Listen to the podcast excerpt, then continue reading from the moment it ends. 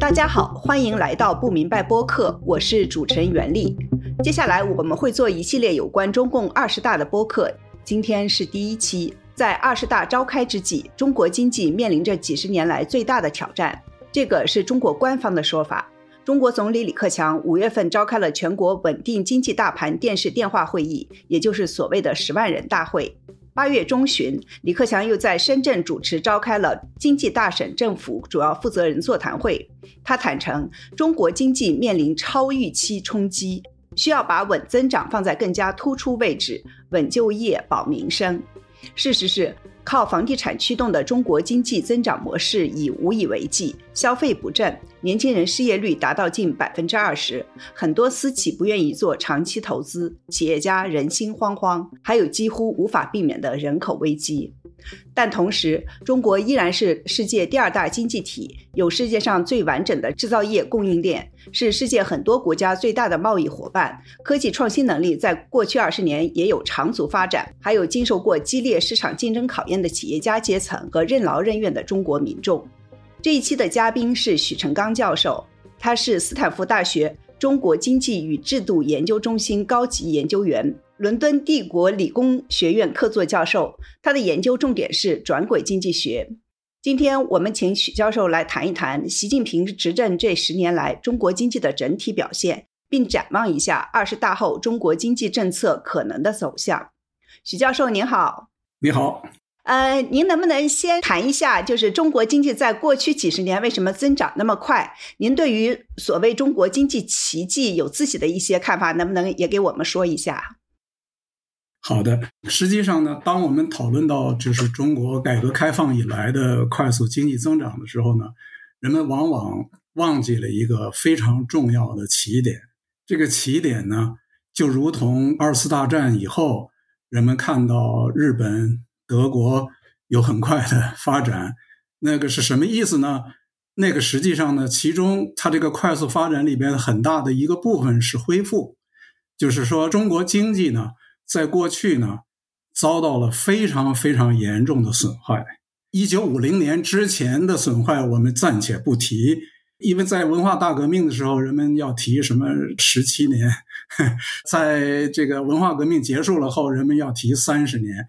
就是在文化革命结束之前的那一段时间里呢，经过了大跃进和文化革命两场的灾难，那两场灾难有十几年的时间。那两场的灾难呢？中国的经济呢是极其的贫困，所以实际上在改革开放前夕呢，中国的经济相当于战争之后的恢复。那么这个战争之后的恢复呢，相对来说是在任何国家只要没有出现极端的混乱，都是相对容易的，所以会有比较快的变化。然后呢，接下来我也不同意这个叫做奇迹的说法。那么我愿意用的说法呢，叫中国之谜。为什么是谜呢？是因为呢，所有的共产党国家呢，这个除掉北朝鲜之外，都经历了经济改革。但是呢，绝大部分的共产党国家呢，经济改革都是失败的。而中国呢，是在经济改革时期呢，有了快速的经济发展。所以呢，从这个角度讲，它是一个谜，它不是奇迹。为什么不是奇迹呢？因为无论是日本呐、韩国呀、台湾呐，他们都是持续的高速增长，一直把他们的经济送到了发达经济体的范围里去。而中国呢，还远远远远呃不到那个水平。所以呢，这个这个不是奇迹。但是呢，它的确作为一个共产党国家呢，它的这个改革居然。有几十年的时间有这个快速的增长呢，和其他共产党国家比，那么这是一个谜。那么这个谜呢，我们是做过很多的研究了。非常简单的概要一下呢，就是这个谜的背后呢，实际上就是在共产党制度下，它怎么解决它制度内部的激励机制问题。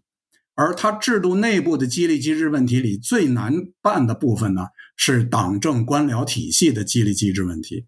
而中国呢，解决党政官僚体制内的激励机制问题呢，靠的是向地方分权的办法，就是他在政治上、意识形态上是高度的集权，人事上高度的集权，但是呢，在行政上和经济资源上呢，它是向地方分权的。那么这个制度呢，实际上并不是改革开放才建立的。这个制度呢，是前面刚才提到的大跃进和文化革命的时候呢，就已经造成的制度。所以它实际上是延续了一个过去留下来的这么一个制度。而过去那个制度呢，我们刚才讲了，它相当于一场战争。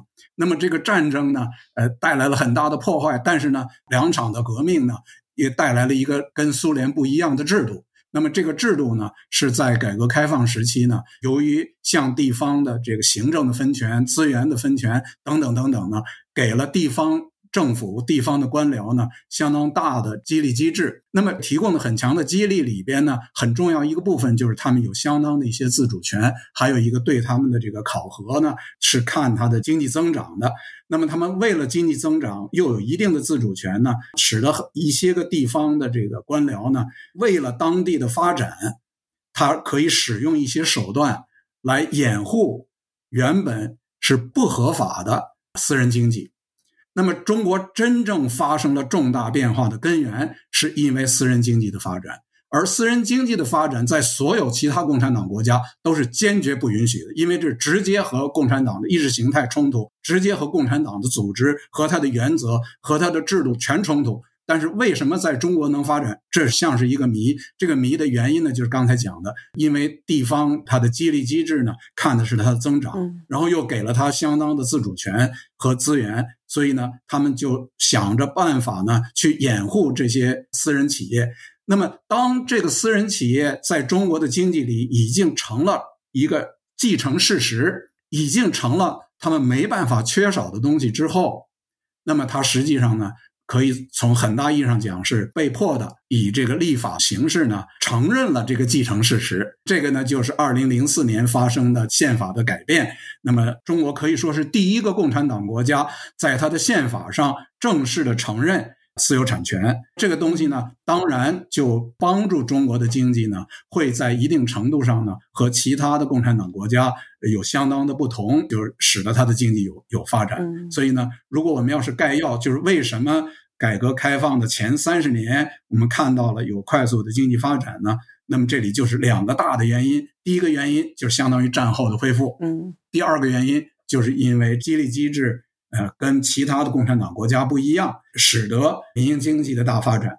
嗯，那我们来说一下这十年吧，就是您如何评价二零一二年习近平上台时的中国经济？有人说他继承了一手好牌，但我看您那几年写的不少文章都是论述中国应该如何改革。当时您觉得中国经济面临着哪些挑战？这些挑战现在还在吗？对，当时呢，实际上看得很清楚，就是中国经济呢是用这个很勉强的办法在维持它的经济增长。为什么这么讲呢？就是真正中国经济能够看清楚发生了基本变化的时间呢，实际上是在全球金融危机的前夕。就是全球金融危机之前，中国的经济已经出现了很严重的出问题的那个迹象。但是由于这个全球金融危机的冲击呢，把这个掩盖了。所以呢，在掩盖的背景下呢，就使得那个政府呢，可以以应对金融危机为名义，大规模举债。对，用大规模举债的方式呢，来全面的推动公共开支，尤其是在基础建设上的公共开支。那么这个东西呢，实际上是借未来的钱解决当前的问题。就是如果他用大量的这个借钱搞公共建设、基础建设，如果这些基础建设效率很高，啊，那没问题。就是你借将来的钱，呃，将来效率高就把它都还回来。但是实际不是这样的，这个大部分的这些投资呢，都是效率非常非常低的。嗯，而且越来越低。对，所以呢，在金融危机之后呢，中国就出现了很严重的，一个是杠杆率过高。一个呢，就是需求不足，严重的需求不足。当时叫做，就是一方面是严重的产能过剩，一方面是非常非常高的杠杆率，不断的大规模的投资，就是越产能过剩越投资，越投资越产能过剩，就是恶性循环。这个呢，就是二零一二年之前呢看得清清楚楚的这些问题。那么这些问题呢，如果要解决呢，实际上他碰到的都是一些非常基本的制度问题。都不是经济政策问题，就是经济政策呢，只能暂时呃缓解一下。那么为什么说它是基本经济制度问题呢？原因就在于呢，实际上在那个时间，中国原本真正推动它的经济增长的力量，呃，是私营企业。但是私营企业呢，在中国遇到的困难越来越大。金融危机以后，这个大规模的公共开支、公共建设里边都有非常清楚的这个所谓的国进民退的现象。对，那么你怎么能够让私营企业还能够健康的发展？实际需要的呢是这个制度上对他们的保护，制度上呢使他们能发展的条件。但是对他们的保护和帮他们发展的这些条件呢？绝对不是所谓的政策倾斜问题，不需要政策是倾斜的，嗯，需要的是法律是公正的。就是中国缺少的不是对民企是不是倾斜，因为它没有可能倾斜，这是不可能的。所以呢，中国需要的呢是法律是公正的，是能保护私有产权，能保证这个合同是能执行的。那么这个方面呢，虽然二零零四年有了宪法上的修改。上面说保护私有产权，但是呢，呃，在任何国家保护私有产权都不是单纯的在宪法上写一条能起作用。对，就是世界上的几乎所有国家，除了共产党国家以外。全都在宪法上写的保护私有产权，但是世界上能够保护私有产权的只有那些发达国家。这个所有的不发达的国家之所以不发达，归根结底的原因是他们没有能力保护私有产权。那么为什么他们没有能力保护私有产权？是他们自己制度上的问题。所以呢，中国要改革，改革的就是这，就是你一方面呢。宪法上写了保护私有产权，另一方面呢，就是你必须要有整套的制度来保证宪法上说的这一句话是真的能执行的。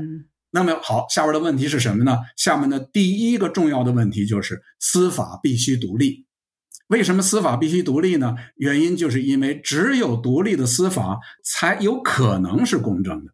司法独立是公正的必要条件，不是充分条件。但是只要司法不独立，它就没可能是公正的。对，所以呢，当他的司法不独立的时候，他的司法是归党管的，所有的国企是归党管的，呃，所有的土地是党控制的，国家所有的。那么他这个司法在呃做判断的时候，他就有他的倾向性。那么他的倾向性一定是先倾向于保护他自己的机构，保护他自己的资产。然后他就会对别人的资产，往最好的说就是不太关心；那往更不好的说，他甚至可以帮助国有的力量或者党的力量来剥夺私有财产等等等等。那么还有就是呃合同的执行，这个合同本来是企业和企业之间的事儿，企业和客户之间的事儿，但是呢，它的执行必须要保证司法是独立的，司法是公正的，才能保证这个当初签的那个合同是能。真正按照合同规定的方式去执行的，那么在中国呢，由于司法不独立呢，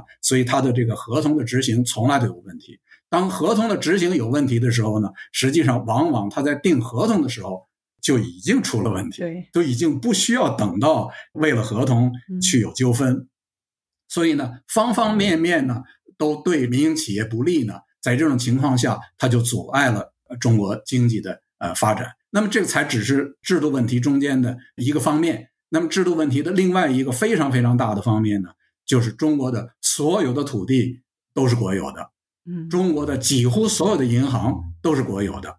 当你的所有的土地都是国有的，几乎所有的银行都是国有的这种情况下，实际上呢，就也决定了一系列的这个弊病呢，就在这个制度里产生。那么我可能把国有土地和国有银行的问题放在回答下边的问题时候再提，但是呢，我放在一起是说呢，这是制度问题。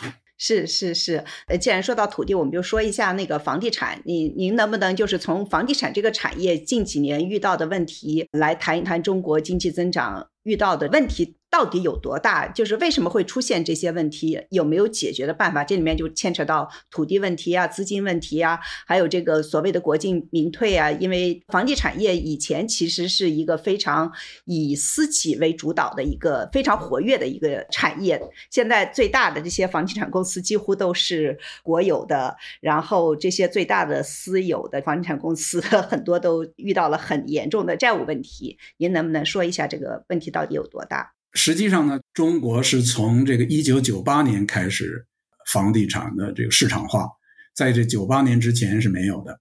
那么人们当时呢，无论是国内还是国外，经济学界普遍的都有一个误解，就是对中国的房地产市场是怎么一回事，都有一个普遍的误解。这个普遍的误解呢，它的根子呢，就是误解了国有土地条件下这个市场的性质是什么。就实际上呢，在九八年的时候开始了这个房地产市场的时候呢，当时呢其实是一个很重要的基本政策变化的时候。当时的一个基本政策变化呢，就是中央政府呢有个财税政策的变化呢，是要把财税的权利啊大幅度的抓回到中央手里去。对，在这个之前呢，原本中国是以地方收税为主，然后地方再把一部分收来的税呢再交给中央。那么他要改，他要改呢，他说这个地方呢收小头，中央呢拿大头，就是所有的税收。但是呢，当时表面上看呢，他的这个改革的方案呢是世界银行设计的，但是当时世界银行在设计改革方案的时候呢。实际上就已经误解了中国的土地制度。他虽然表面上知道中国是国有制的土地，但是他没有意识到这个是多么深刻的一个问题。世界银行的改革方案呢是很肤浅的，它基本上呢就是要中国来模仿美国的联邦税跟地方税之间的关系。所以那那个时候基本上就是在模仿中央税相当于美国的联邦税，地方税呢相当于美国的州税。那么这个税分两部分，大头是中央拿走，呃，小头地方拿走，这个是完全对中国情况的一个误解。为什么这么说呢？我刚才在讲，中国从大跃进和文化革命的时候呢，就已经把中国的制度改成了一个我称作为向地方分权的集权主义制度。这什么意思呢？就是首先它的基本制度是集权主义制度，就是党控制一切，党控制所有的人事，控制政治，控制意识形态。但是呢，他把资源和行政呢下放到地方去了，所以呢，全中国的绝大部分的行政都是地方做的，所以他来模仿美国是完全错误的。美国绝大部分的内容呢是私营企业做的。就是无论是联邦政府还是地方政府，在经济里的份额都很小的。对，然后他们做的只是公共服务，但中国根本不是这样子的。中国的绝大部分资源在各级地方政府手里，原因是地方政府要为地方的经济负基本责任的。而在美国，这个地方政府对经济并不直接负什么责任，对吧？它只是提供地方的这个公共服务而已。那么，在中国，公共服务和经济中间没有清楚界限的，所以这个就是完全错误的理解了中国的问题所在。然后呢，当他这样改了之后呢，由于中国的绝大部分的行政是地方做的，而所谓的行政包括了绝大部分的基础建设，所以中国的绝大部分基础建设都是地方政府做的。然后你把钱中央政府拿走了以后，全中国的基础建设不能进行了呀。所以，如果真的是按照美国的那个税法来改中国的税制的话，中国经济就停止了，不用进行了。所以当时呢，采取的办法呢，就是开放土地市场。对，那么开放土地市场呢，靠的就是土地国有制。所以呢，他的基本想法呢，就是说，他这个税收的大头中央都拿走了，那么地方怎么解决自己的这个财政收入呢？既然土地是你的，你就想办法卖地。或者租地，那好了，那么现在马上这问题就来了。当我们讨论到房地产市场的时候，我们现在在中国看到的房地产市场呢，是有一个独家垄断的土地供给者，这和世界上任何别的国家都不一样。这独家垄断在经济学里大家就知道了，因为在经济学里讨论到独家垄断的时候，它的定价是怎么定的，对吧？它怎么定价呢？当他独家垄断的时候，他一定要追求他的收益最大。追求收益最大，定价的方法就是一定一定要减少供给，用减少供给的方式把价抬上去，这样才才能够最大化它的收益。于是呢，自从一九九八年开放房地产以来，整个操作就是按这个操作的，就是用控制土地供给的方法来抬高地价。用这个方式呢，政府来获得从土地获得财政收入，所以呢，人们把这种制度呢叫做土地财政。对，所谓土地财政呢，实际上是根源是土地国有制，而不是土地财政政策。你没有土地国有制，就没有这个政策，就这个政策就没有根子了，对吧？那么，经过他这种这么几十年下来的用土地作为财政收入的基本手段。推高房地产的价钱，才可能达到这一点。所以呢，最后积累下来的结果就是变成了：如果我们是按照房地产的价和人的收入比例来看的话，那么中国就是全世界最昂贵的房地产的国家。那么最昂贵的房地产的国家，就意味着呢，大量大量的这个财富。都进到土地手里，而所谓进到土地手里，就是进到政府手里。所以这个东西就决定了普通人和政府的财富分配，私营企业和政府的财政分配等等等等。所以就是政府手里的很多很多的钱是从土地来的，而所谓从土地来的，实际上是从居民那儿来的和从私营企业那儿来的，就是这么个道理。那么，当他这个土地财政。来推动的这个房地产市场，以这个土地财政为基本目目的推动的房地产市场如此的发展的时候呢，那么当中国已经变成了世界上最昂贵的，实际上早就变成了，已经持续了相当长时间了，就是作为世界上最昂贵的土地房地产市场的这个经济，当然是不可能继续的，就是它昂贵到这个程度，它就一定是不能继续了。所以，当我们讲到这个很多很多当前看到的巨大问题的时候，那么刚才讲的这个呢，是所有问题里的最基本的那个最大的最基本的问题。然后从这儿再引起来的一个比较具体一点的事情呢，就是地方政府在土地财政方面制造出来一个巨大的一个陷阱，或者叫定时炸弹。这个什么东西呢？就是地方政府欠的钱。这件事儿呢。就是从全球金融危机开的头，在全球金融危机的时候呢，当时呢中央政府提出来要有四万亿财政刺激，实际后来执行的呢是达到了差不多十万亿。当时在提四万亿的时候呢，中央就说的很清楚，中央出一万亿，地方自行解决三万亿。最后呢，实际弄出来了差不多十万亿呢，中央基本上出的就是一两万亿，都是地方政府弄出来。那么问题就是地方政府怎么弄出来的？这就是问题所在。怎么弄出来的呢？就是靠把土地用一个特殊手段放到银行里去做抵押，在银行借出来的抵押贷款。这个特殊的办法呢，呃，就叫做地方融资平台。这个所谓的地方融资平台呢，实际就是一种特殊的国有企业。这个国有企业就是个空壳，那个是是一个空壳企业。地方政府呢，把一部分的土地拨给这个空壳企业，再注射一点点的呃现金给他，于是他拿了这个土地，那么他有个资产负债表，就去这个银行去借钱，用这个方式借出来的。那么为什么要强调这一点呢？就是说，自从那个之后，地方上的这种融资平台呢大发展。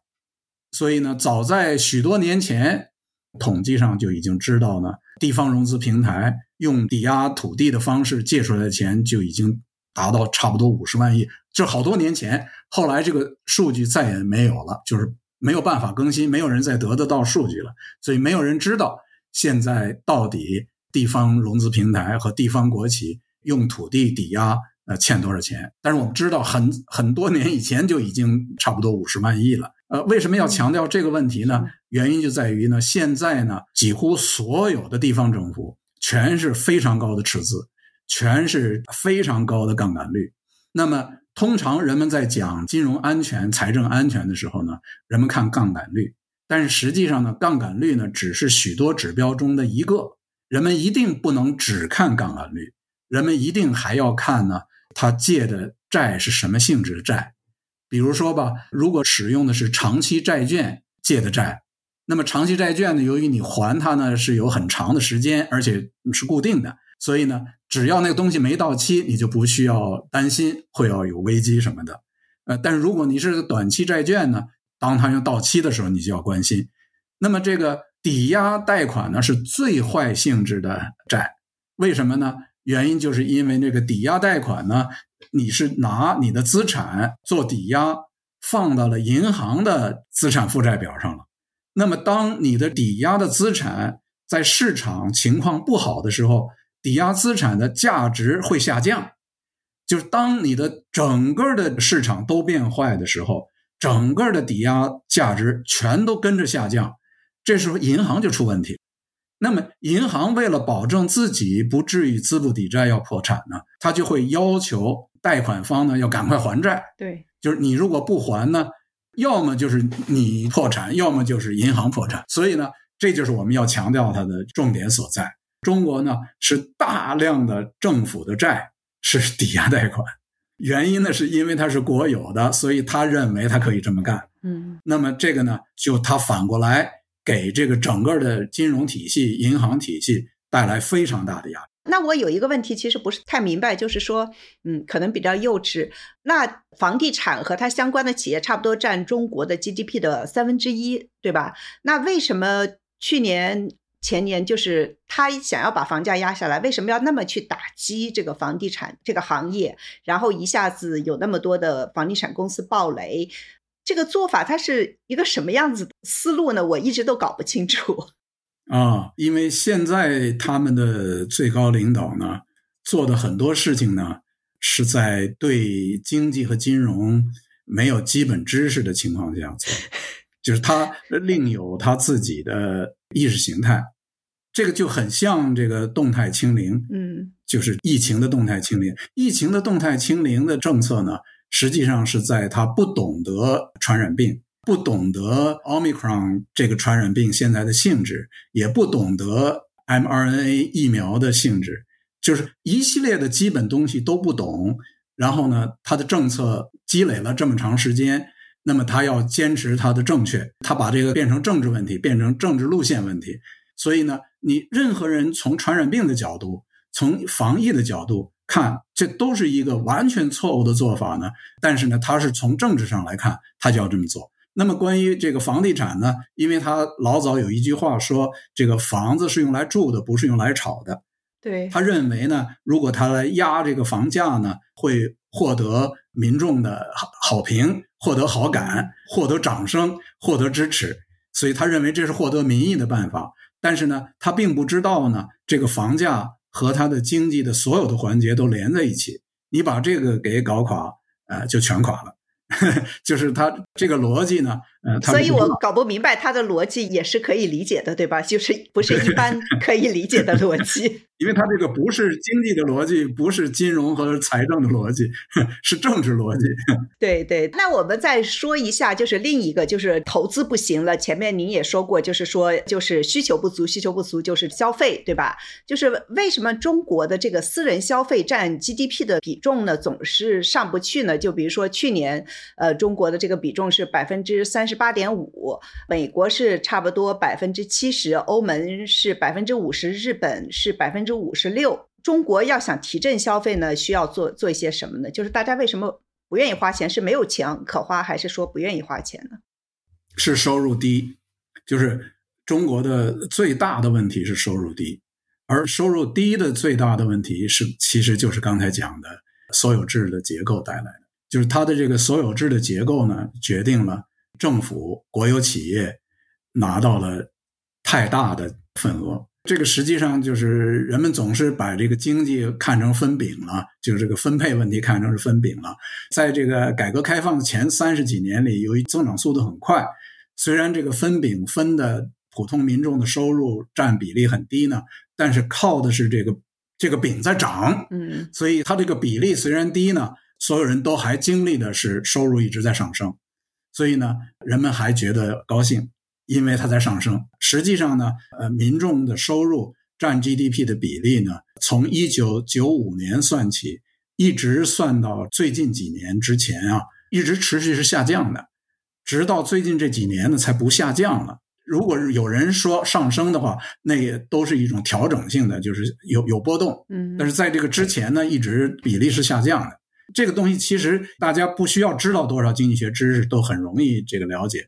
最简单的了解的角度呢，就是你去关心那个公开宣布的经济增长速度和财政收入的增长速度。对对，你就会发现呢，每一年的财政收入的增长速度都高于当年的经济增长速度，每一年都高于那个，那就已经清楚的告诉我们，就是它这个分饼是怎么分的，每一年。都多分给政府一点儿，每年都多分给政府一点儿。那么这个，而且呢，官方宣布的政府的这个财政收入呢，实际上还只是财政收入的一个部分。就是官方公布的财政收入呢，是我们前面讲到的正规的税收。那么土地收入的大头都不在那里头，所以实际上大家知道的那个数字啊，比那个情况更严重。因为土地收入都不在那个里头，所以呢，这样持续的就是政府多拿，民众少拿，这样积累下的结果就变成这个。所以，当它的基本分配是这样的时候，呃，你无论采取什么政策，也决定了你的消费不足。所以，它这个消费不足是由收入不够呃带来的。嗯。就是像李克强那年说，中国差不多有六亿人每个月的可支配收入还是什么，只有一千块钱人民币，很多人都觉得很吃惊。但实际上，其实应该就是这样子。对他那个数字呢，是北京师范大学的一个研究中心做的非常认真的一个调查工作，那个是他们常年做的，非常可靠的数据。呃，实际上，呃，李克强的表达方式呢，还有所夸张了。因为他那个话呀，你需要很小心的去理解。嗯，就是如果说我们严格的去报告他的那个数字的话，他那个数字是说呀，有六亿人呢，他的那个月收入达到或不到一千。那么问题就是有多少人是达到一千的，有多少人是不到一千的？所所以，他那六亿人里呢，达到一千的，呃，才只有一亿人，有五千万人呢是低于一千的。而且呢，里边还包括非常低于一千的，就是不是一般的低于一千，那个里边有很大的一个比例的人群呢，平均的人均收入一个月是在五百以下的。嗯，所以就是中国的这个绝对贫困问题是非常非常严重。就当你有这么大的一个绝对贫困的人口的时候，那当然内需不足。对对，您主要是研究这个转轨经济学的，您提出就是中国。改革改的是政府和市场关系的逻辑，市场经济发展的前提是宪政民主。在过去十年呢，中国政府越来越强调做大做强国有企业，宪政民主更是变成了敏感词。呃，您会如何评价？就比如说现在政府和市场的关系呢？啊，实际上呢，这个我们如果用这个政治学的方法来划分制度的话，那么。一类的制度呢是民主宪政的制度，那么所有的发达国家都是民主宪政的制度。呃，那么还一类的制度呢是威权主义的制度，那么还有更极端的一类呢是极权主义的制度。那么中国呢是属于极权主义的制度。那么中国呢是在改革开放开始以后，曾经呢把中国的制度从极权主义制度放松了一些。对，所以一度呢中国的制度。变成了朝威权主义制度演变了，所以可以说中国一度变成了威权主义制度。那么，威权主义制度和集权主义制度的差别在哪儿呢？就在于威权主义制度呢是允许存在党能控制的有限的多元化。那么，有限的多元化就包括了经济的多元化，就是你有真正的私营企业。真正私营企业的意思就是说，党是不能控制的。你党把它控制起来，它就不是私营企业了，就是党没有控制的，就是它真的自自主的。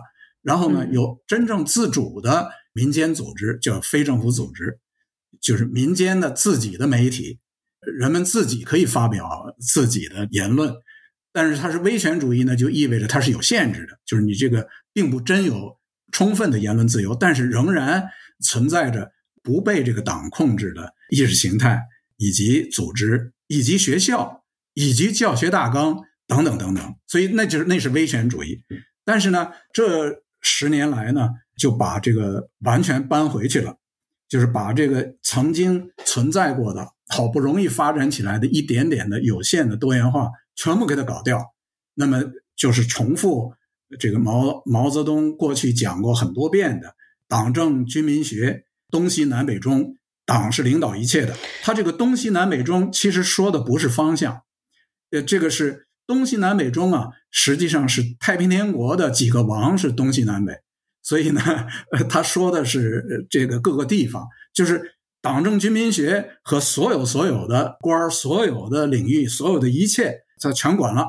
那么，当党把什么东西、一切所有东西全管了的时候，那他就就是极权主义了。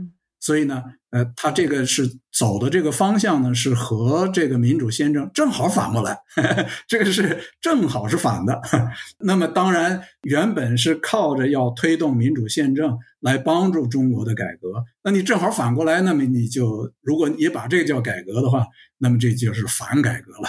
嗯嗯，哇！我真的没想到您现在已经把中国定义为极权主义，因为我们现在说起来，我们写的时候都还是会说中国是一个威权体制。那呃，如果是您这么定义的话，那比如说像中国的这些比较大的私企，像阿里巴巴呀、腾讯啊这些公司，他们也没有说，我我觉得他们也不能说完全是被政府控制的呀。您怎么看呢？嗯，啊，他是这样，党是领导一切的，这个不是空话，就是党是领导他的。就是无论你是作为企业家也好，还是你的企业也好，党是领导你的，你必须承认，你必须接受。然后呢，党在任何时候需要在任何方面领导你，你必须全心全意的接受。你如果不接受，呃，我就不说了。呃，那么呃，在经济学里，关于什么叫做产权？有很重要的一个道理，什么叫做产权呢？产权就是最终的控制权。很多人对产权有个误解，就是把产权呢给误解成为是一系列的权利，所以他说那很多很多的权利都在你手里啊，这个是个误解。产权的真正的含义是这个财产的最终控制权在谁手里。那么，因为所有的除了最终控制权之外，所有的其他的权利是可以用各种各样的办法代理出去的，让别人来替你做。嗯，但是呢，你只要把握住了最终控制权，那么别人替你做呢，别人只不过是你的机器而已，就是是你的奴隶，是你的机器。所以，最终控制权在谁手里？呃，那么这是决定性的。哇哦，呃，我们接下来说一下这个共同富裕的问题。您是怎么看这个共同富裕？它到底是一个什么意思呢？这个实际上它的这个定义，大家现在在西方媒体啊、经济界，大家的讨论也挺多的，好像也没有一个真正的定论。您怎么看这个问题呢？这个问题呢，呃，所谓共同富裕，我不去解释某个人的脑子，我来解释社会科学的概念。某个人的脑子是归他自己的。他可以是拿这个某个人的脑子，他可以拿这个做工具来做别的事情的，所以我不去解释那个。在社会科学里边呢，呃，所谓的共同富裕实际上是个平等问题。然后这里讨论的平等呢，指的是收入平等或者财富平等，指的是这个问题。收入平等或者财富平等呢，这个问题呢，实际上是自从有了人类文明以来，呃，从来就存在的问题。对这个问题怎么看？那么这个当然里边包括有意识形态的方面，也有呃很多很实际的方面。那么不同的制度呢，最后做出来的结果是不一样的。如果我们看这个结果，因为要讨论意识形态，会要讨论很多。我们如果看结果，世界上哪些国家在收入上和财富上最平等？哪些国家呢？北欧国家。对，北欧国家，如果我们看他们的呃制度是什么性质呢？如果我们是讲的是经济呢？他们百分之一百都是资本主义。如果我们看他的这个政治制度呢，全都是民主宪政，而且他们都是民主宪政有非常非常深的根基的国家。他之所以可以做到这一点，原因是因为是民主宪政。在没有民主宪政的情况下，这东西是做不了的。那么，在北欧国家之后再排列是哪些国家呢？那么排列的就是日本、加拿大、澳大利亚、西欧国家，呃，台湾非常平等。那么这些呢，仍然百分之一百都是经济上是资本主义，政治上都是民主宪政。那么我为什么要强强调资本主义？这是很重要的。因为当初人们反对资本主义社会，目的至少在意识形态上讲的说是为了平等。对。但是为什么这个不是资本主义，从来也没有实现过，从来也不可能实现？原因就是因为呢，不是资本主义的情况下呢，你根本保证不了民主宪政。资本主义实际上是民主宪政的基础，没有资本主义，没有民主宪政。这个道理很简单，所谓的资本主义是私有产权，没有了私有产权，就没可能建立宪政，也没可能民主。所以呢。这个东西他们是连在一起的。关于平等呢，它作为一个意识形态呢，就从文明上讲，比较早一点追呢，你也能追到圣经里面去。就是圣经里面都有这些基本道理的。基督教的圣经的重要一个部分就是旧约全书，就是犹太教，那都是公元前一千年了呀，就是公元前几百年、上千年的时间，呃，就有清清楚楚的追求平等的内容在里边。但是最终能做到，靠的是资本主义大发展。在资本主义大发展、民主宪政确立了之前。哎，这个东西是做不到的。是，嗯，有意思，因为我想起来，就是在大跃进的时候，实际上腐败其实都是非常严重的，有很多的公社干部他们会有饭吃，然后这些老百姓们都是饿肚子的。所以就是说，不是说你搞公社了什么什么之类的，搞这些东西就会实现共同富裕或者共同贫穷的这个。嗯，对对，因为因为资源配置呢是跟权力在一起的。就是这个，就是为什么私有产权这么重要。对对，私有产权呢，它的含义是说呀，每个人的私有财产啊是不能剥夺的，那是他的基本权利。那么，当你保证了每个人的财产是不能剥夺的时候，你至少留下了一个底线，就是当我们讲平等的时候，那是底线，就到那儿为止，你不能动了。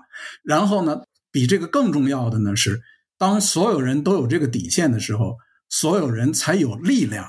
和动力保卫自己的权利。当所有人都有力量和有动力保卫自己的权利的时候，合在一起的这个力量才能推动的出来宪政，才能推动的出来民主。所以呢，这个是基础。嗯，那在您看来，就是现在中国就没有人可以真正的保证自己的私有产权，不管他是多么富有的一个人。对人们呢，会认为这个是上面赐给他的。他不认为是天经地义的。只有当人们认识到这个社会的现实，让人们知道私有产权是天经地义的，是你带来的，别人不能拿走的，你才能去维护你的权利。当你觉得那是别人赐给你的时候，那别人要拿走就拿走吗？已经发生过多少次了？一些个亿万富翁在表态的时候说：“我的财产是党的，是这个一切都是党的，说连我生命都是党的。”那你在这种情况下，当然没有人去保护私有财产，也没有人去保护人的权利，没有人保护人的财产，没有人保护人的权利。那么就没有宪政，没有民主。嗯，呃，那我们接下来说一下，很多人都是担心，就是现在中国经济这样子，就是会陷入这中等收入陷阱。您呢是非常鄙视这个说法的，而且您认为呢说应该把中国的经济和过去的苏联相比，呃，而且现在的中国呢相当于苏联的七十年代。您为什么会这样说呢？对，首先我们来看一下这个所谓中等 收入陷阱这个说法是怎么回事。这个说法呢？根本也不是经济学里边的概念，这个是呢世界银行的一些报告里来的。那么世界银行呢，他们做了一些就是数据工作。这个数据工作呢，就是发现呢，大多数的中等收入的国家呢，会长期的在中等收入范围里不再变化了。于是呢，他们就把这个数据的概要给它变成了中等收入陷阱。那么这只是一个数据的概要，就是这个是完全是表面现象。如果把这叫理论，这就叫肤浅。嗯，因为它根本没有机制，就是中等收入本身不可能是个机制。所以呢，你一定人们需要关心的是，为什么有一些中等收入的国家永远是中等收入？嗯，为什么有一些中等收入的国家会变成发达国家？对，那么这个是需要解释的。对，台湾。台湾现在是这个人均 GDP 超过了日本，台湾现在的人均 GDP 已经超过了欧盟的所有的大国，就是比英国、德国、法国都高。我现在讲的是这个按购买力计算的，就是比台湾的人均 GDP 高的国家，只剩下大国，只剩下呃美国，然后都是些相当小的国家了。就是当台湾在变成民主宪政的时候，很多人不看好，包括这个台湾内部的，尤其是国民党的人都说，这个民主一定会把经济搞坏了的。他为什么能够在它变成中等收入的时候，它是一个威权主义体制？为什么它能够这么短时间飞速发展？现在是大家都知道，台湾在半导体技术上是世界上最领先的，远远不是就是这。是它的整个经济现在变成世界上最富裕的国家之一，那为什么是这样那靠的就是民主宪政的这个制度，才保证了它从一个中等收入的经济变成了发达。那当然这不是一个例子，我们还有韩国，还有日本非常相似的情况，就是这个其实很多的。所以呢，并不存在一个收入本身是陷阱还不是陷阱的问题，真正存在的问题是你那个制度能不能帮助你经济再继续发展。那么，为什么我要讨论说中国更合适的对比的对象是苏联呢？原因实际上是从制度上来的，因为我们需要知道中国制度从哪儿来的。中国的制度是从苏联来的，对，是从这个一九四九年以来，中国是全面的苏化，全盘苏化。在当时，中国的最流行的口号就是“苏联的今天就是我们的明天”。而中国做到了呀，中就是中国终于把这个苏联的昨天变成了中国的今天了。所以呢，我们看中国呢，必须要看苏联的昨天是中国的今天，然后苏联又怎么样了，中国怎么样？那么人们会说，经过了这个大跃进，经过了文化革命，中国还是苏联吗？实际上呢，就是大跃进跟文化革命呢，的确在一定程度上改变了一些特点。但是所有改变的特点呢，只是它的行政运作方式，但是它的基本制度是苏联制度没有改变。当我们把这个中国这个制度划归为极权主义制度的时候，原因就是这个，因为苏联制度是极权主义制度，中国是全盘苏化移植来的苏联制度，所以它是极权主义制度。那为什么现在的中国相当于苏联的七十年代呢？这个原因呢，就是因为呢，苏联呢实际上经历过。一个相当持续的长时间的快速经济增长，中国也经历了这么一段，所以呢，指的是这个。然后什么时候苏联的这个快速经济增长结束了的呢？七十年代中。所以我们是讲的是，就是说，它从从一个落后经济快速增长变成了一个中等收入的经济。然后就停止发展了。嗯，基本上中国的制度呢，它的基础呢还是苏联式的，它的这个现象呢也是苏联式的。但是中国并不是苏联，就是苏联，即便是在经济最好的时期，也没有实现商业繁荣，它的商店里面也没有那么多的，就是没有说物品极大丰富。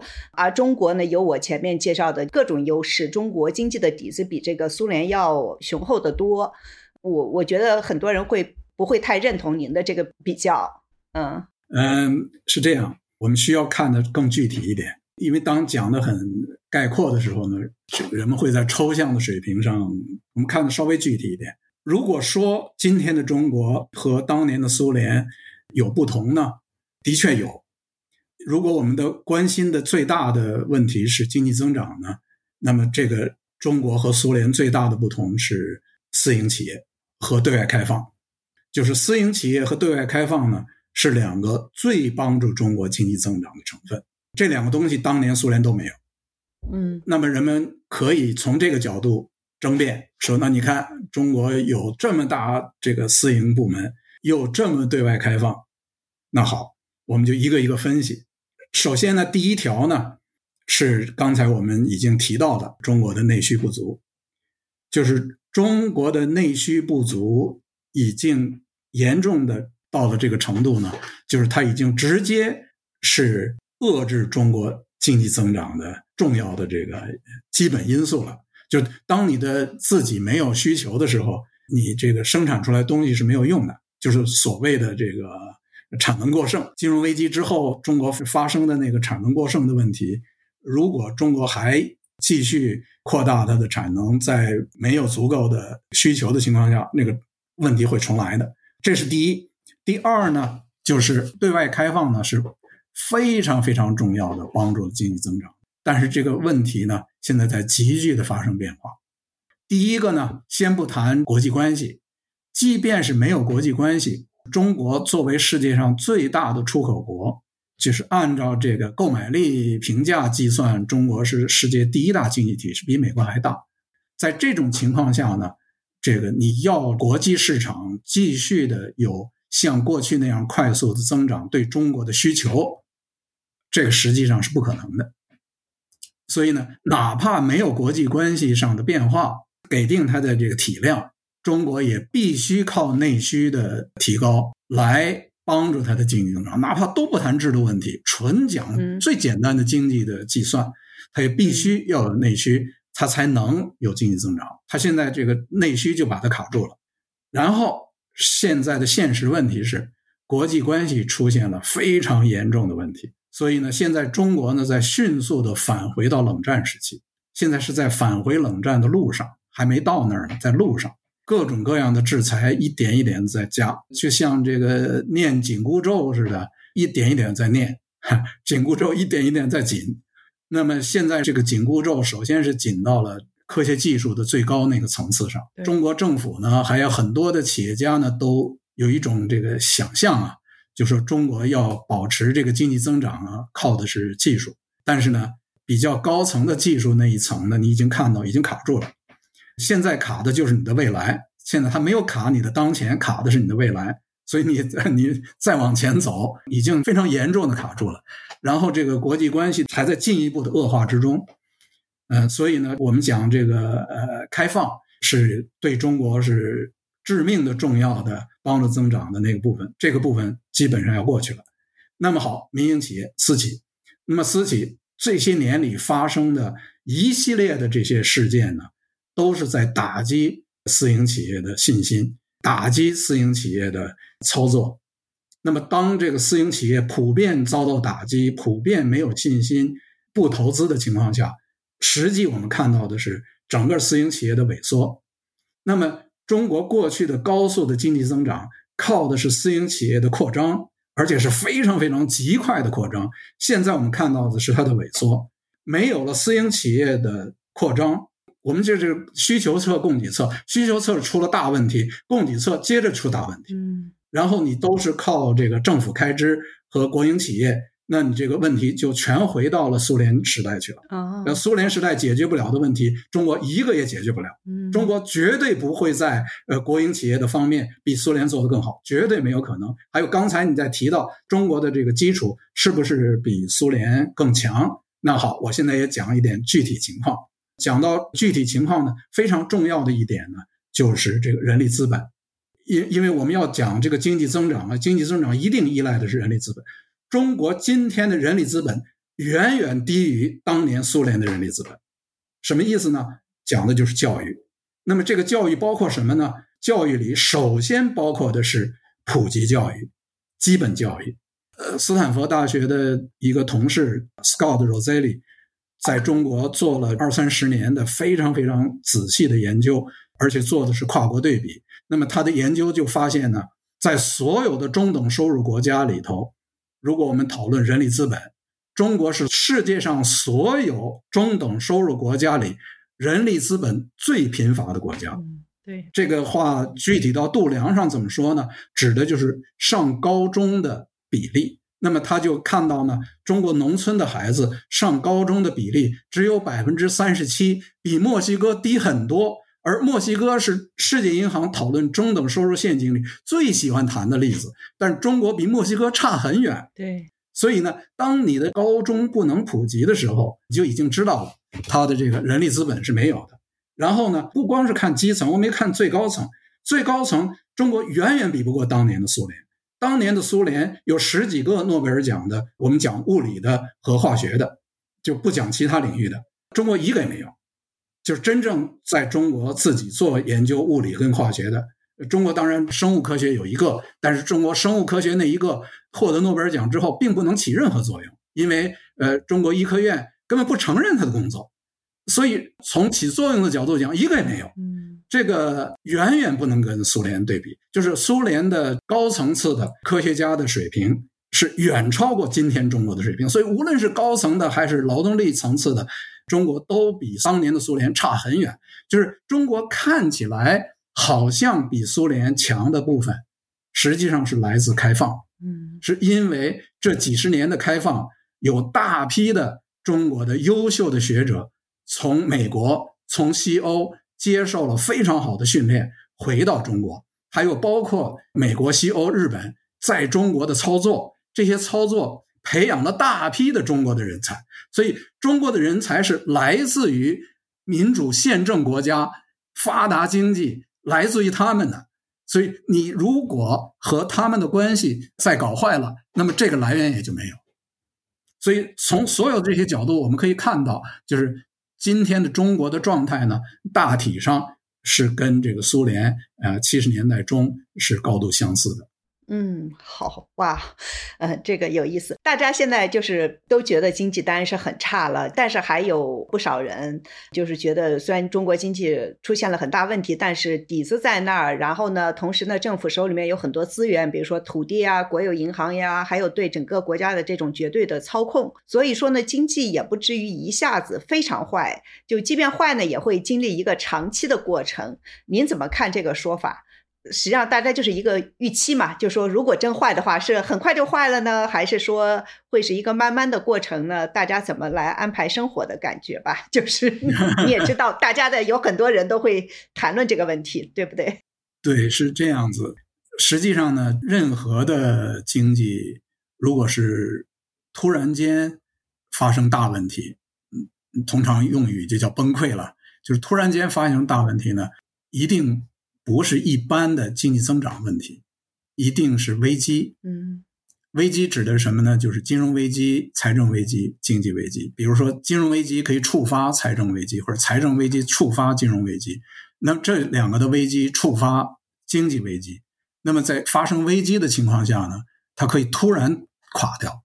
就是你原来看着一切都很好的时候，它可以突然垮掉。所以呢，它会不会发生严重的金融危机？会不会发生严重的财政危机，由此触发严重的经济危机呢？这个呢是一个呃可以辩论的问题。我们刚才讲到的中国的一系列的事情呢，实际上里边就包括了它的金融危机和财政危机的一些条件。对我这里可以再简单的概述一下这个条件是个什什么状态的。第一呢，因为讨论到金融危机啊。一般最容易看的最大的那个因素呢，是这个整个经济的总借贷的数字，就是积累出来的总借贷数字和 GDP 的比例。那么中国呢，这个数字实际上这个有不同的计算的来源，不同计算的来源，这个数字不完全一样。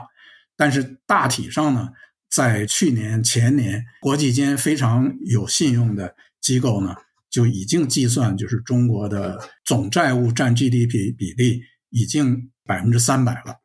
那么百分之三百是个什么概念呢？就是在国际上来看呢，就属于呃相当不好的情况，不是最危险的情况，但是相当不好的情况。这个本身是不是意味着一定就会金融危机呢？这个数字本身不一定。嗯，为什么这个数字本身不一定呢？原因就在于呢。一个就是说，你的债务是不是马上到期，和你的债务是什么性质的？刚才我为什么要强调中国的债务里有大量的抵押贷款呢？这就是性质，就是债务里边最安全的是长期国债，就是美国呀、日本呀，他们如果你看这个总借债和这个 GDP 比例，他们可以保持相当高，尤其日本保持很长时间的很高的比例，它并不危险。就是从金融危机角度讲，并不危险，原因它是发的是长期国债，那个东西就不是很危险。然后呢，中期国债就差一点，短期债呢就是更危险一点。那么，如果是大量的短期的是企业债呢，就危险性更大一点。但是呢，中国的问题在于呢，非常大的比例呢是抵押贷款，这个抵押贷款里边包括了房地产的抵押贷款和股票的抵押贷款。抵押贷款呢，在经济学里讲呢。管它叫做倾向于经济周期的工具，倾向于周期的工具的意思就是，周期越好，你的那个情况就越好；周期越坏，你的情况就越坏。那么周期就是说，当你的经济走向差的时候，嗯，那就它跟着坏，而且变更坏，就变成了这个控制理论叫正反馈，就是越坏就越坏，就是用我们常规的话说，就是就是恶性循环了。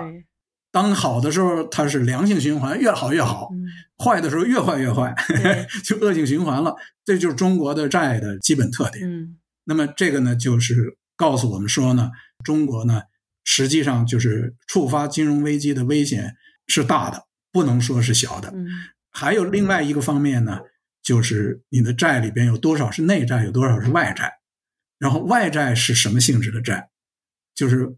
就是或者说不叫外债吧，就是就有多少外资在你这儿，然后这个外资在你是什么性质？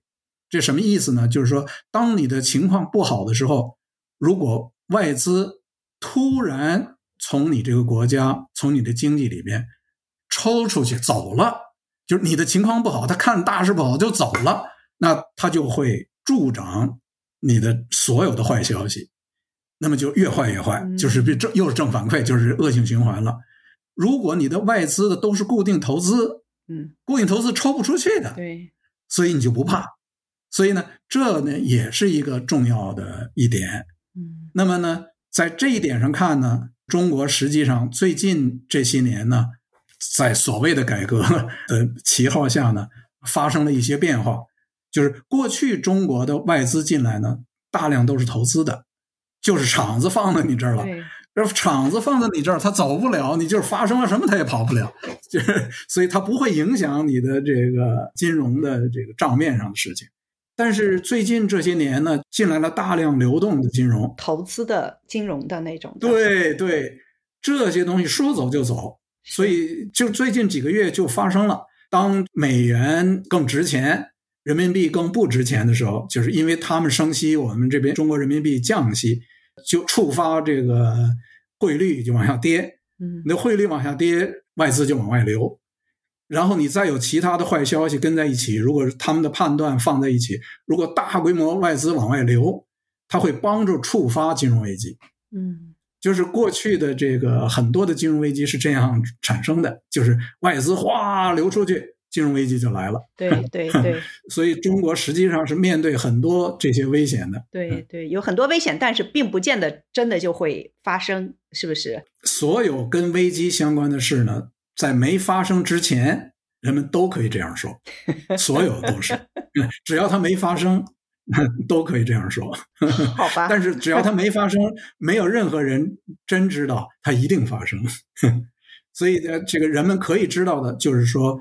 它制造出来了这个条件，这个条件一旦触发了，嗯，它可以发生什么事情？这个分析啊，很像讨论地震，嗯，就是地震没有人知道什么时候地震，但是呢，地球物理学家可以告诉你，这个地方很薄弱，这个地方很可能出地震，一旦出地震，可能是什么状态呢？有多少能量会出来？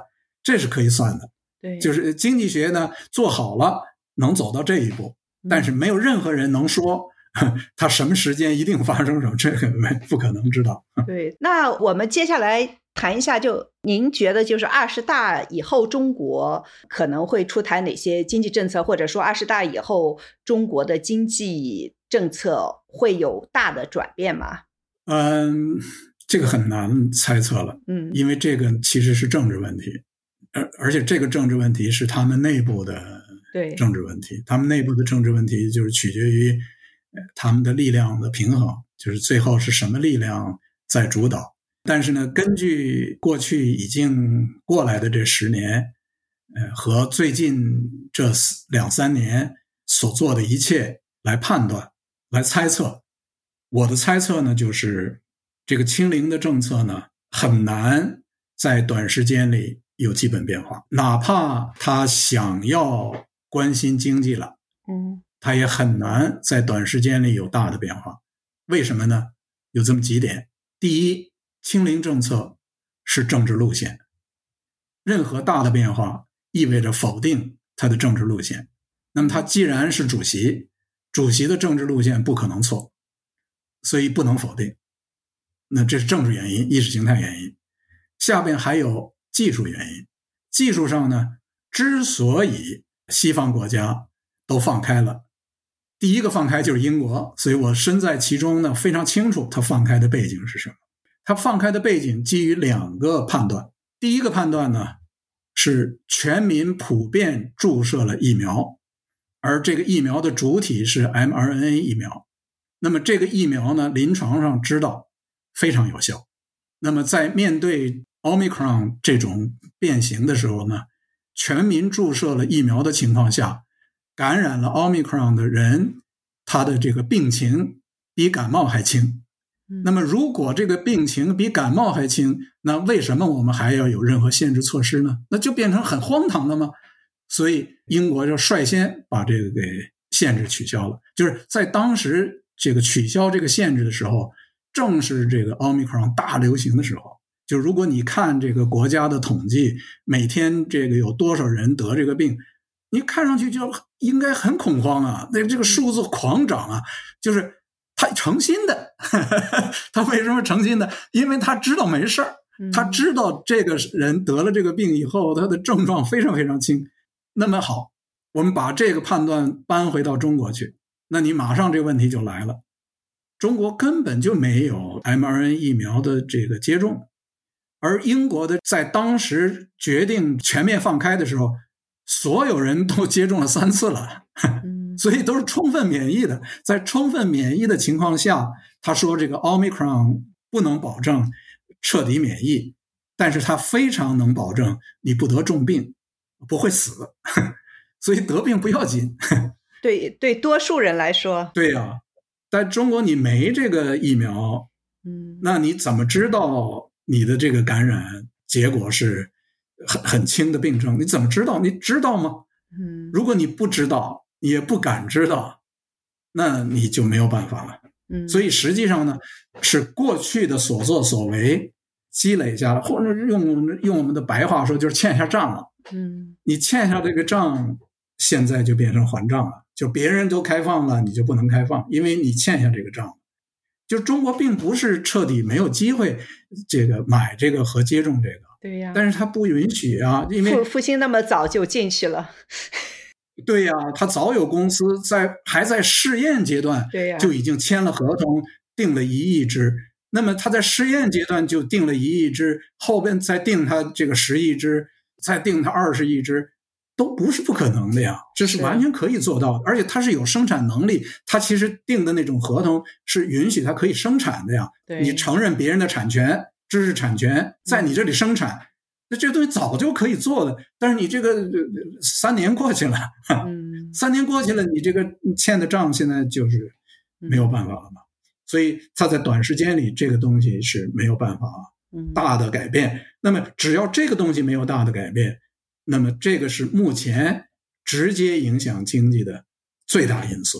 嗯，所以在这个相当一段时间里，这个影响经济的最大的因素。是很难克服的。呃，下面问您最后一个问题吧，就说您的父亲许良英先生是著名的科学史家，他在五七年被打成右派，五八年回浙江老家当了二十年农民，在此期间编译了三卷本的《爱因斯坦文集》。您自己呢，也在文革中在黑龙江农村待了十年，其中六年被打成反革命，失去了读高中和大学的机会，二十八九岁才有机会考上清华的研究生。那您怎么看？现在中国发生的一切，因为很多事情是一场政治运动，这个清零肯定是一场政治运动。那有人就把现在的清零运动称为就是疫情大革命，就和文革相比，您怎么看呢？我想呢，实际上很多民众用这个词汇呢，实际上是已经看到了性质，就是看到了这个制度的性质和文化革命的时候的制度的性质的相似性。所以从这个角度讲呢，就是的确呢，现在这个改革开放以来，好不容易取得了一点成就，好不容易有了一点有限的多元化，伴随着把这个有限的多元化全部都消灭，经济陷入了停滞，政治呢就陷入了类似于过去的那样子的状态。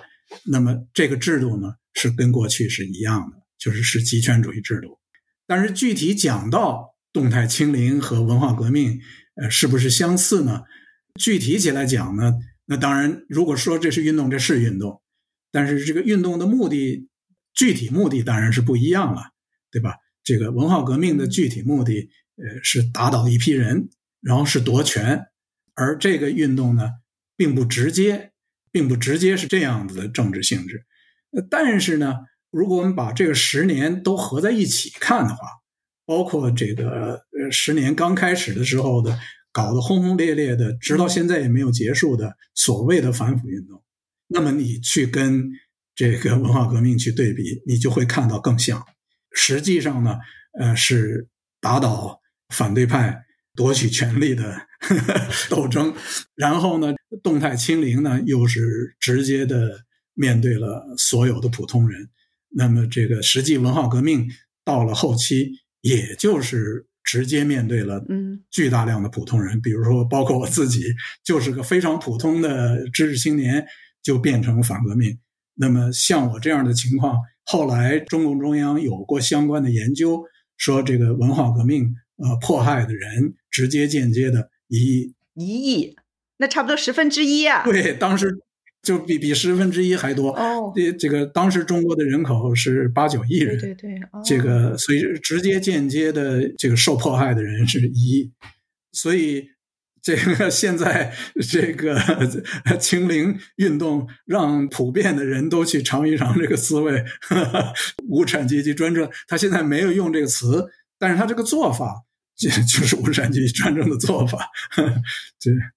呃，接下来我们就是请每一位嘉宾要推荐三本书或者是电影啊电视剧，您有什么推荐呢？嗯，我想有一本书是这个。一本这个国内是二零一六还是二零一七年翻译出版的，是中信出版社，是一个白俄罗斯的作家，是获得这个诺贝尔文学奖的。哦哦哦，我知道是那个嗯，二手时间对不对？二手时间，二手时间，非常非常好。这个呢，嗯，实际上那是纪实，但是呢，写的呢很像小说，所以任何人。都能读得懂，那么为什么我要推荐这本书呢？呃，是因为这本书呢，他花了巨大的力量去去调查访谈普通人，就是前苏联的普通人。嗯，他把这些人叫苏维埃人。他说呢，我们苏维埃人呢不是人，我们苏维埃人呢是马克思主义、列宁主义实验室里造出来的另类。说我们这另类呢。我们充满了仇恨，讲的很多的那些最基本的东西呢，基本的内容呢，完全和我们中国一回事。其实呢，就是我们刚才讲的，因为我们的制度是全盘苏化来的，我们中国人就是苏维埃人，只不过呢，他们苏联呢到那个时候解体了，所以他们后来另寻道路去了，而我们今天仍然是苏维埃人。那里讲的所有的每一个人。你把他改名换姓都可以换成中国人名字，变成了张三、王五等等等等都可以。所以这本书呢是最适合中国读者读了以后想一想我们的动态清零是怎么样的一个生活，看看他们当年前苏联的各国人民他们是怎么样看的他们的生活。那么这是一个和这个紧密的连接的另外一本书呢，呃，就是哈耶克的。通向奴役之路，那么走向奴役之路呢，是一个比较通俗的哲学、经济学、社会科学的著作。这个著作呢，就是帮助我们理解为什么失去了私有财产的人最终变成奴隶，就是全体失去了私有财产的人，一个国家全体人都丧失了私有财产，最终这个国家的全体人都变成奴隶。那么这个书里呢，清清楚楚的把这个道理说出来，这就是为什么民主宪政是离不开私有财产的。那么这个道理呢，很多很多人是不懂。那么老早以前哈耶克讲的这些，但仍然今天很多人不懂，所以需要读这个书。嗯，最后呢，我还有一本书呢，还有一本书呢，比刚才这个更严肃一点，但是是紧密连在一起的，是哈耶克的三卷本的法律立法。与自由这本我没看过，法律立法与自由 这个呢是呃，在国内呢是大百科出版社都是翻译出版的。这个《法律、立法与自由》，哈耶克的三卷本，实际上每一卷都每一卷都很薄，这三卷本要合在一起，其实是一大本儿。那么这本书呢，就是把刚才我讲的哈耶克的那个走向奴役之路呢，讲得更完整、更透彻、更学术。呃，尤其是呢，他把民主宪政到底是怎么一回事，更彻底的分析了一回。就是为什么我们中国人必须知道这东西？因为我们不知道这个东西，我们就不知道极权主义是怎么回事。讨论极权主义啊，是没有可能盯着极权主义自己去明白的。你只有明白了民主宪政是怎么回事才知道极权主义里缺了你这个什么东西和人家不一样，什么东西缺了，那你很多很多东西不一样，很多很多东西东西都缺了。所以我们很多很多东西。都需要知道，需要了解，需要学习，需要补，嗯，然后需要大家的努力。这个民主跟宪政呢，是需要全社会的人一起努力才有的。这个不是等着那儿谁送给你，没有人会送给你的。就是中国人，只有大家自己要去争取的时候，中国人自己最后才有。中国人谁也不去争取，没有人去争取，这东西永远不会来。所以，共同富裕只有那个时候才有，没有那个时候，中国人不可能有共同富裕，谁也不会送给你共同富裕。是的，是的。好，谢谢许成刚教授，谢谢大家收听，我们下次再见。好，谢谢，谢谢。